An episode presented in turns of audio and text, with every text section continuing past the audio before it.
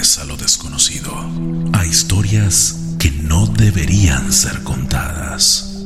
Cuando cae la noche, la ficción y la verdad se entrelazan. Episodio 3. El silbido de la muerte.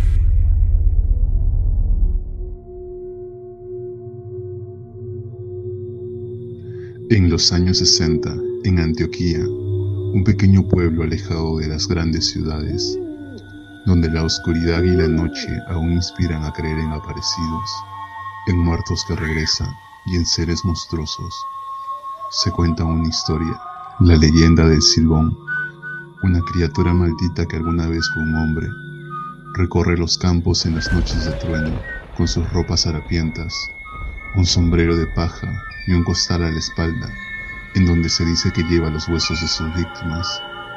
Pero lo más característico es su silbido que anuncia la muerte.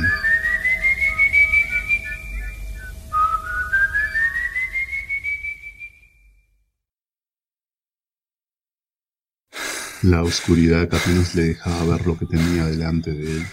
Aún así, Daniel no paraba de correr, pensando en que en algún momento tendría que llegar al final del campo.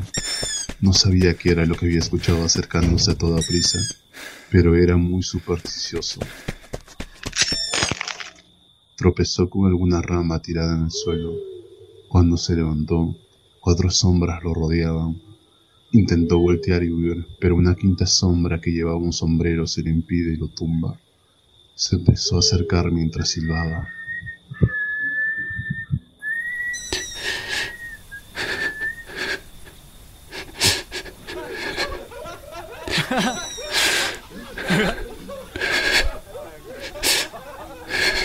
La sombra del sombrero se adelantó hasta la luz de la luna y se quitó la máscara. Daniel descubrió un rostro conocido. Roberto, ¿eres tú? Por favor, ya déjenme en paz. Ya se han divertido lo suficiente. Tranquilo, solo estamos jugando. Mientras le hacía un gesto de complicidad a sus amigos. Esperen, ¿qué están haciendo? Sujetan a Daniel y lo amarran a un poste de madera. No, por favor. Nos vemos mañana, Daniel.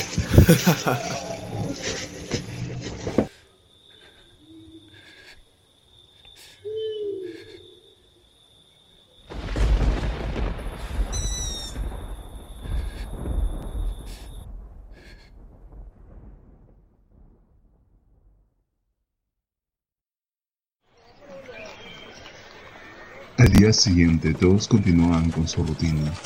¿Escuchaste los truenos de noche? Sí, no pararon toda la noche.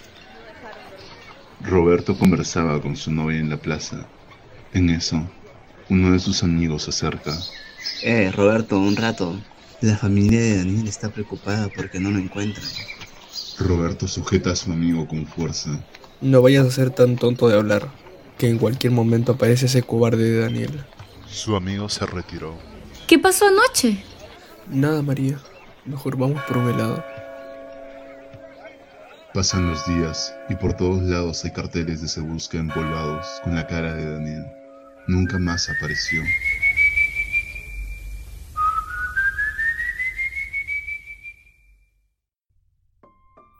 Ya han pasado varias semanas. Lo ocurrido con Daniel queda como un misterio para el pueblo como un secreto para Roberto y sus amigos. Pronto incluso ya no se acuerdan de eso. Roberto continúa con su vida normal. Es el más popular. Se podría decir que es el líder de los pocos jóvenes que habitan Antioquía. Posición que ganó gracias a su fuerza, pero sobre todo gracias a su valentía. Tiene como novia María, la más bonita del pueblo. No era ningún secreto que Roberto no le era fiel, al contrario de ella, quien lo amaba perdidamente. Eso no impide que Roberto fuera bastante celoso. En más de una ocasión golpeó a alguien solo por mirarla. Se sabía que Roberto le tenía prohibido asistir a cualquier reunión o fiesta sin que él estuviera presente. Todo parecía perfecto en la vida de Roberto, pero pronto algo ocurriría que le haría cometer un terrible error. Terminó la escuela. Roberto asiste acompañado de María a la fiesta de graduación que se realiza en el patio. Están todos los jóvenes del pueblo, incluso los que terminaron hace años la escuela y los que nunca pisaron una.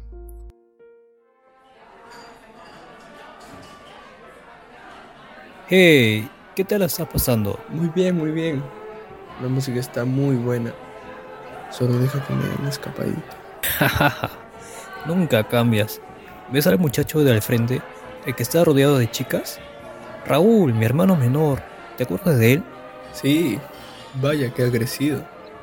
Algo le molesta a Roberto, aunque aún no sabe qué. Siente como si se viera en Raúl, pero aún más, pero que le falta. Las personas no huyen de él, se le acercan y no por interés. Parecen disfrutar de su compañía. ¿Estoy siendo reemplazado? se pregunta. Por primera vez se pone a pensar en que ya no es un niño, ya casi es un adulto. Pronto pasará todo el día encerrado en el taller, ayudando a su padre. Al principio le afecta, pero luego la acepta como parte de la vida. Lo que más le importa es tener a su novia a su lado él realmente la ama a pesar de muchas veces ser agresivo con ella. Voltea buscando a María para sentirse más aliviado, pero ella no está. ¿Has visto a María? Creo que está ahí conversando con las chicas. María con sus amigas cuchichean y parecen reírse de algo o de alguien. Roberto dirige su vista hacia donde ellas miran.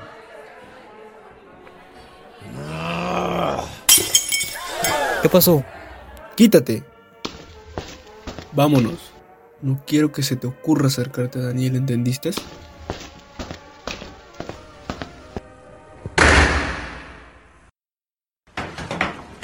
Una tarde en el taller de su padre, un amigo se acerca por la ventana a buscar a Roberto, pero el joven ocupado solo estaba preocupado por el trabajo que tenía que hacer.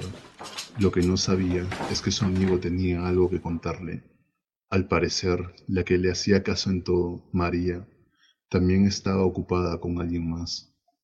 Roberto no, necesita terminar de escuchar a su amigo para entender lo que le quiere decir y sale a buscar como loco a María. Llega a la fiesta donde estaba ella y la ve sosteniendo la mano de Raúl.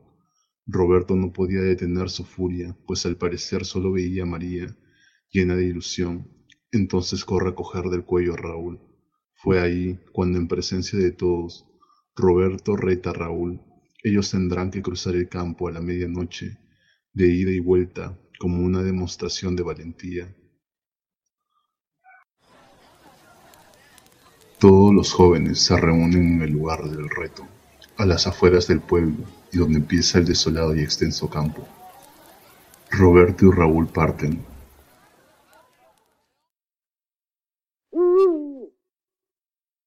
Se escuchan a los animales nocturnos hacer sus distintos sonidos, que Raúl por el miedo convierte en su imaginación en monstruos que esperan su oportunidad para abalanzarse sobre él. La leyenda del silbón empieza a sonar en la cabeza de los jóvenes.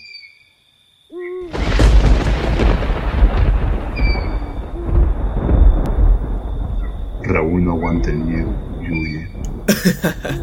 Vete como el cobarde que eres.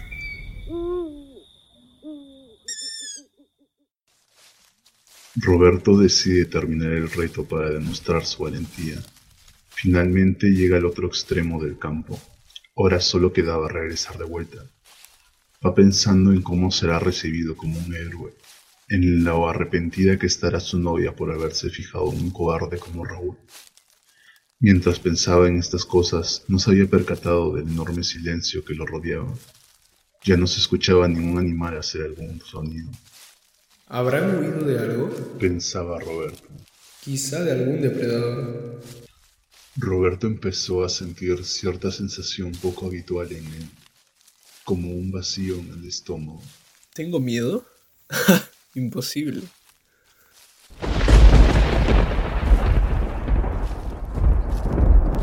Roberto apura el paso.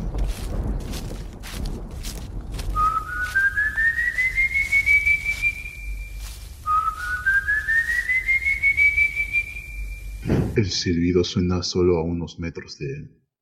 Recuerda las palabras de su madre. Cuando lo oiga silbar cerca, significa que está lejos. Cuando lo oiga silbar lejos, significa que está cerca. Cuando lo oiga silbar a su costado, significa que ya todo está perdido. Piensa que le quieren hacer una broma, que es una venganza de Raúl que habría realizado con algunos de sus amigos traidores, que ahora pasaban todo el rato con él, para hacerlo quedar a él también como un cobarde.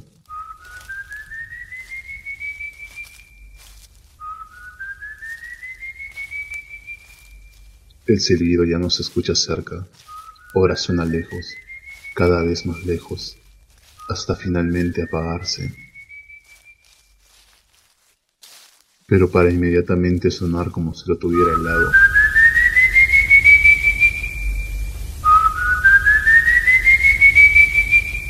Piensa que es imposible que Raúl pudiera haber silbado tan lejos y ahora estar a un lado de él. Agarra la linterna que había llevado por si se extraviaba Deseaba saber quién es el que estaba a su lado, pero en el mismo instante en que deslizó su dedo sobre el interruptor, se acordó de otra cosa que le dijo su madre. Por nada del mundo enciendas alguna luz cerca de él. Eso lo hace enfurecer mucho. El silbido se convirtió en un grito infernal. Roberto corrió lo más rápido que pudo, mientras las lágrimas le salían de los ojos. Se acordó de algo más, la forma de espantar a la criatura.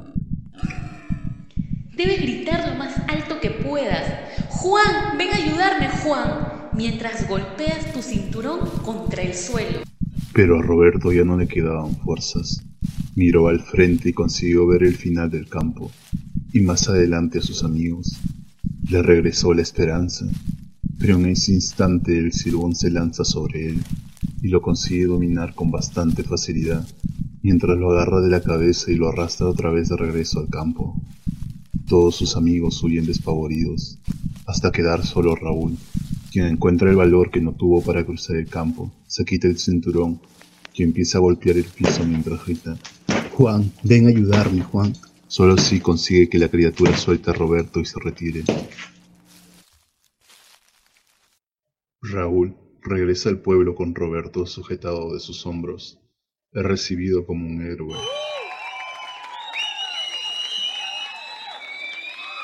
Pasaron las semanas y se hizo novio de María. Dos años después se casan. Roberto quedó en shock, incapaz de pronunciar alguna palabra, y menos de volver a ser una persona funcional. En las noches de trueno, sus familiares lo tenían que amarrar y amordazar, porque si no se ponía a gritar, a arrancarse el pelo y a lastimarse toda la cabeza, como si aún intentara quitarse la mano del silbón.